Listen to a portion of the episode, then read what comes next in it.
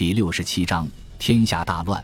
几天后，理查撤销了他在米尔恩德赐予民众的解放诏书，其理由是当时的他受到暴力威胁，实属不得已而为之。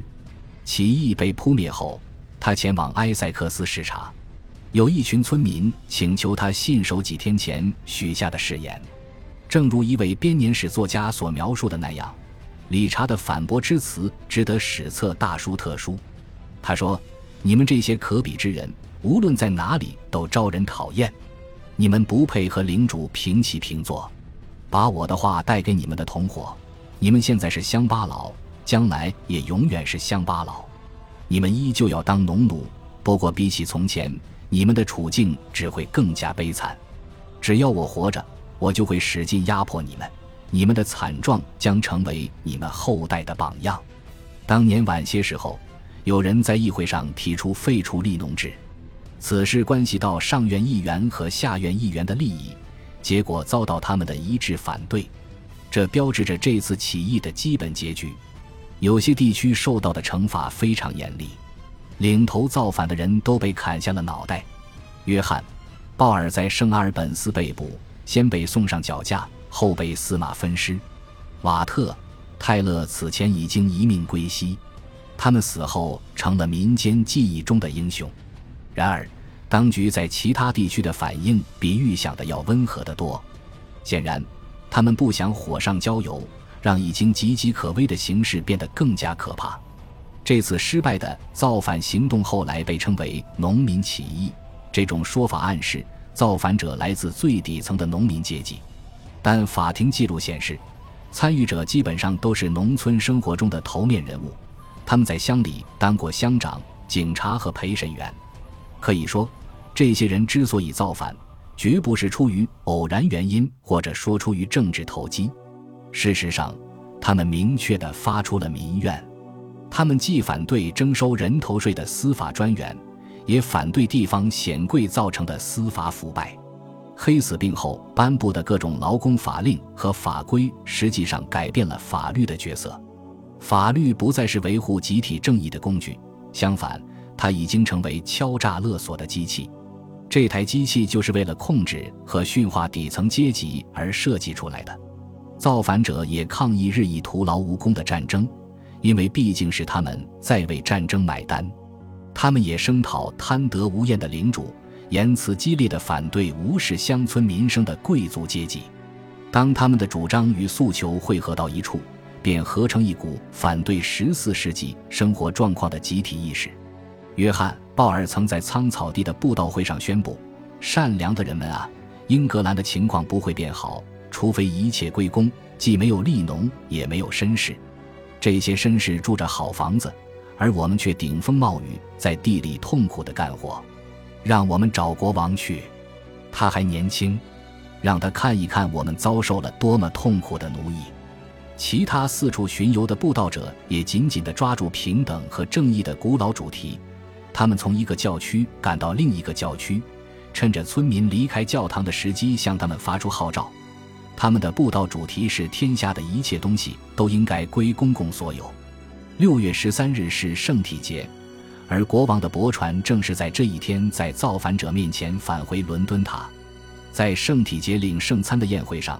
整个社区都会被视为圣体的象征，而村民们在这一天举行庆祝活动，列队吟唱赞美诗，每条大街小巷都有人兴高采烈地拿着圣餐。所以说，反叛者在领圣餐这一天步行或者骑马赶过来，在某种意义上就是宣布自己的行动具有神圣性。神圣的面包由多种谷物制成，而基督就是磨坊主。当时有一种说法认为鲍尔是威克利夫的追随者，而且劳拉德派教义也是叛乱被煽动起来的一大根源。由于劳拉德派绝对不是一场席卷平民大众的运动，所以这种联系在很多方面都不大可能成立。但是，变迁和极新理念确实在四处流传。威克利夫曾经教导人们，财产权建立在神恩的基础上。罪人没有资格为他人主持礼拜仪式，学者的理论应该易于转化为人们的口号。所以，鲍尔在苍草地布道教导说：所有人生而平等，社会把人分为三六九等，是压迫者有意为之。上帝希望人类恢复原初的自由。在起义过程中，各种歌曲和谚语纷至沓来，犹如火堆中迸发出的火星。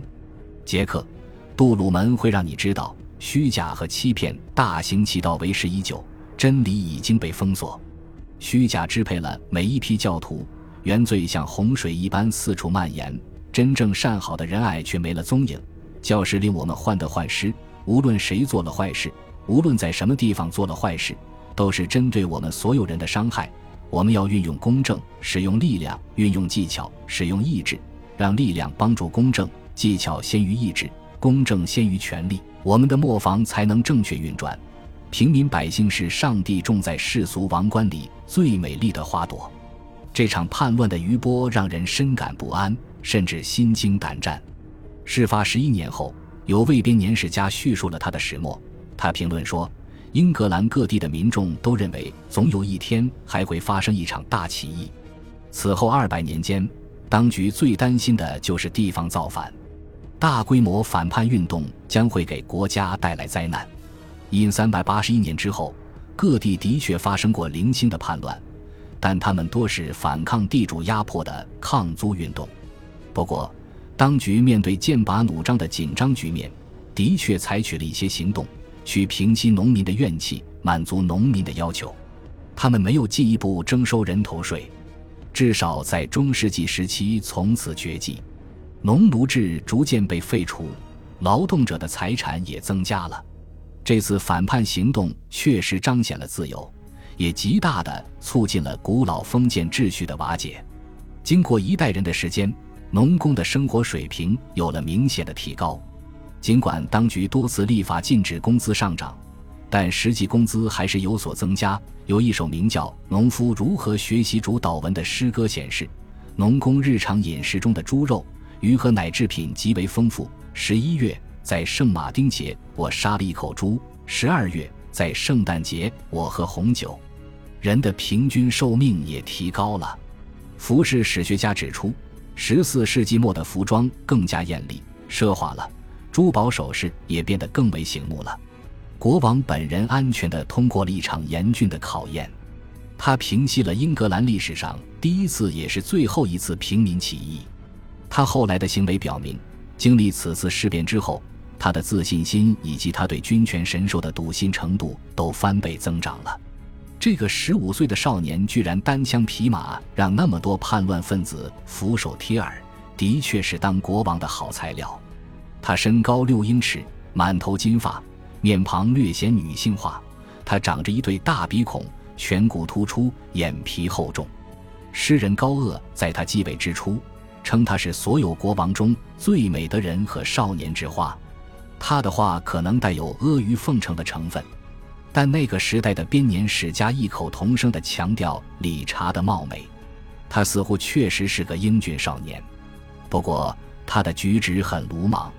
他一情绪激动就有些口吃，还容易脸红。他的脾气有些阴晴不定，他总是急于表现国王的威严。他对埃塞克斯叛乱者讲的那番话，无论是否出自他本人之口，倒是符合他的个性特征。关于其言行的记载，往往能佐证那番话的真实性。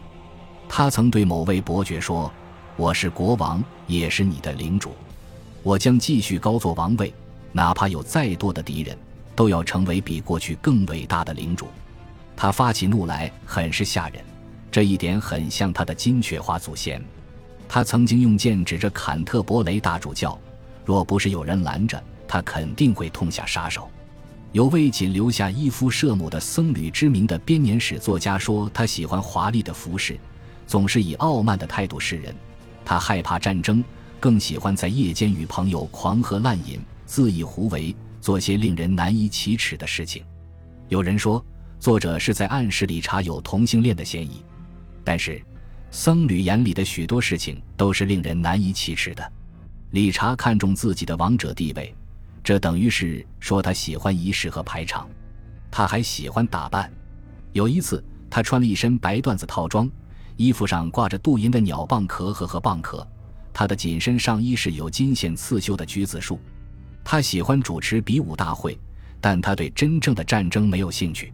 皇亲国戚兰开斯特的托马斯后来公开说，他太懒惰了，只知道吃喝玩乐、睡觉、跳舞和跳藤。中世纪文献经常提到跳藤，却并不解释这个词究竟是什么意思。按照富华萨的说法，兰开斯特的托马斯接着评论道：“应当以军功获取荣誉和强身健体的军人，不应当过这样的生活。”因三百八三年。年轻的国王宣布，他准备亲政了。在前一年的年初，他就预先做了准备，迎娶神圣罗马帝国皇帝的女儿安妮。当时双方均为十五岁。编年史家称，安妮有着可怜兮兮的小身板。如今的理查有了强大姻亲的支持，自己又把持住政权，他觉得自己已经可以一脚踢开世袭领主圈子，随心所欲地选择自己的心腹谋士了。结果。此举惹恼了他的两位王叔，兰开斯特公爵冈特的约翰与格洛斯特公爵伍德斯托克的托马斯。两人为了反对所谓的奸邪谋士离开朝廷，退隐私宅。理查害怕他们篡位，便在朝廷内部安插宠臣。这位新王滥施封赏，毫无节制地赐予他人土地、城堡和爵位。他大量借钱，不惜拿出英格兰王冠当抵押品。那些没有得到赏赐的旧贵族对他一发不满，蠢蠢欲动。君主狐疑，臣子嫉妒，这本来就是历史的老套路。但是，由于理查敏感多疑，事情就变得一发复杂和麻烦。朝廷再次险象环生。感谢您的收听，喜欢别忘了订阅加关注，主页有更多精彩内容。